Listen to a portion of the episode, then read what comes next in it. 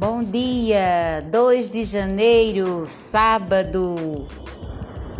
Vinde, Espírito Santo, enchei os corações dos vossos fiéis, acendei neles o fogo do vosso amor. Senhor, enviai o vosso Espírito e tudo será criado, e renovareis a face da terra.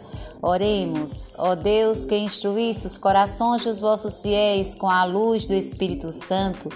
Fazei que apreciemos retamente todas as coisas segundo o mesmo Espírito e gozemos sempre de Sua consolação por Cristo nosso Senhor. Amém.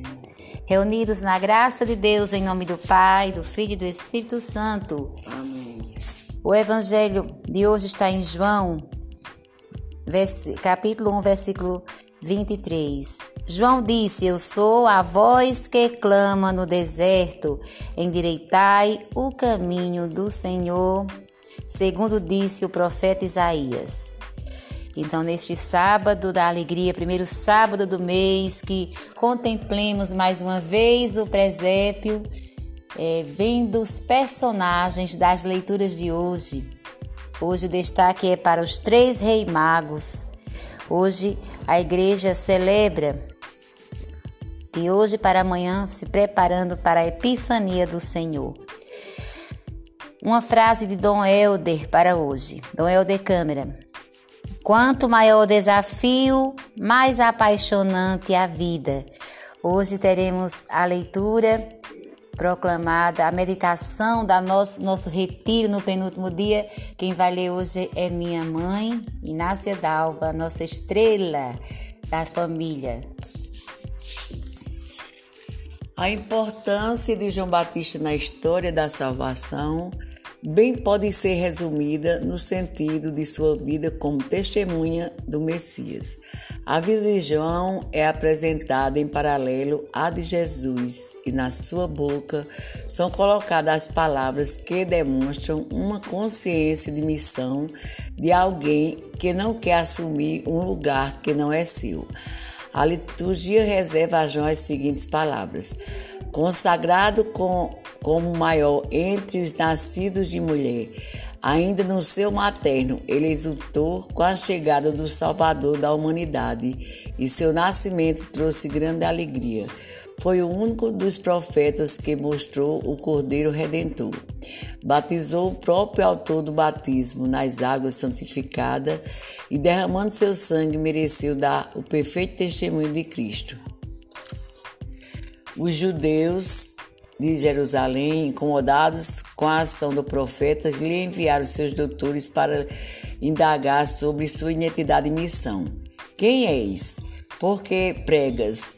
Por que batizas? Uma das preocupações é se ele é o Messias. João não aceita os títulos que lhe dão, mas é profeta, nem é o Messias não é profeta nem é o Messias, mas aceita uma, uma missão. Ele define uma voz que clama no, por caminhos novos ao Senhor.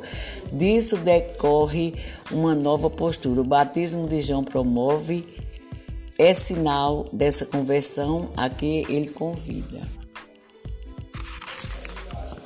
O testemunho a respeito do Messias merece palavras claras de sua parte apontando que no meio do povo o Messias já está presente.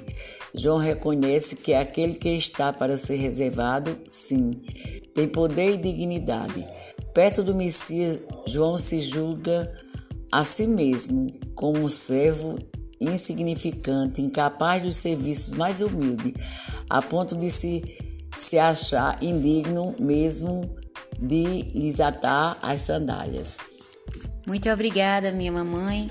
Agora vamos é, refletir os passos depois da leitura. Você já deve ter lido os textos bíblicos de hoje, que se encontra em, no livro de João 1, capítulo 2, 22 a 28. O salmo de hoje é o salmo 98 e o evangelho de hoje está no, é, em João, capítulo 1, 19 a 28. Então, minhas irmãs, com os olhos da imaginação, vejamos o Rio Jordão e as muitas pessoas que vinham a João para serem instruídas e batizadas. Vejamos a embaixada dos fariseus que vem como que vem como fiscais. João com seus trajes rudes e sua postura elegante e absolutamente simples. Então ouçamos as palavras nos textos de hoje. És tu que dizes de ti mesmo e todas as palavras inquisitórias que demonstram a preocupação do poder com o carisma do profeta. Ouça as palavras da consciência da missão e da clareza com a verdade. Não sou, sou a voz que clama no deserto. Então, para refletir, perceba a força da profecia ante o poder constituído. Como o carisma do profeta é importuno a quem está bem situado na sociedade. Quem tem mais a perder com a verdade?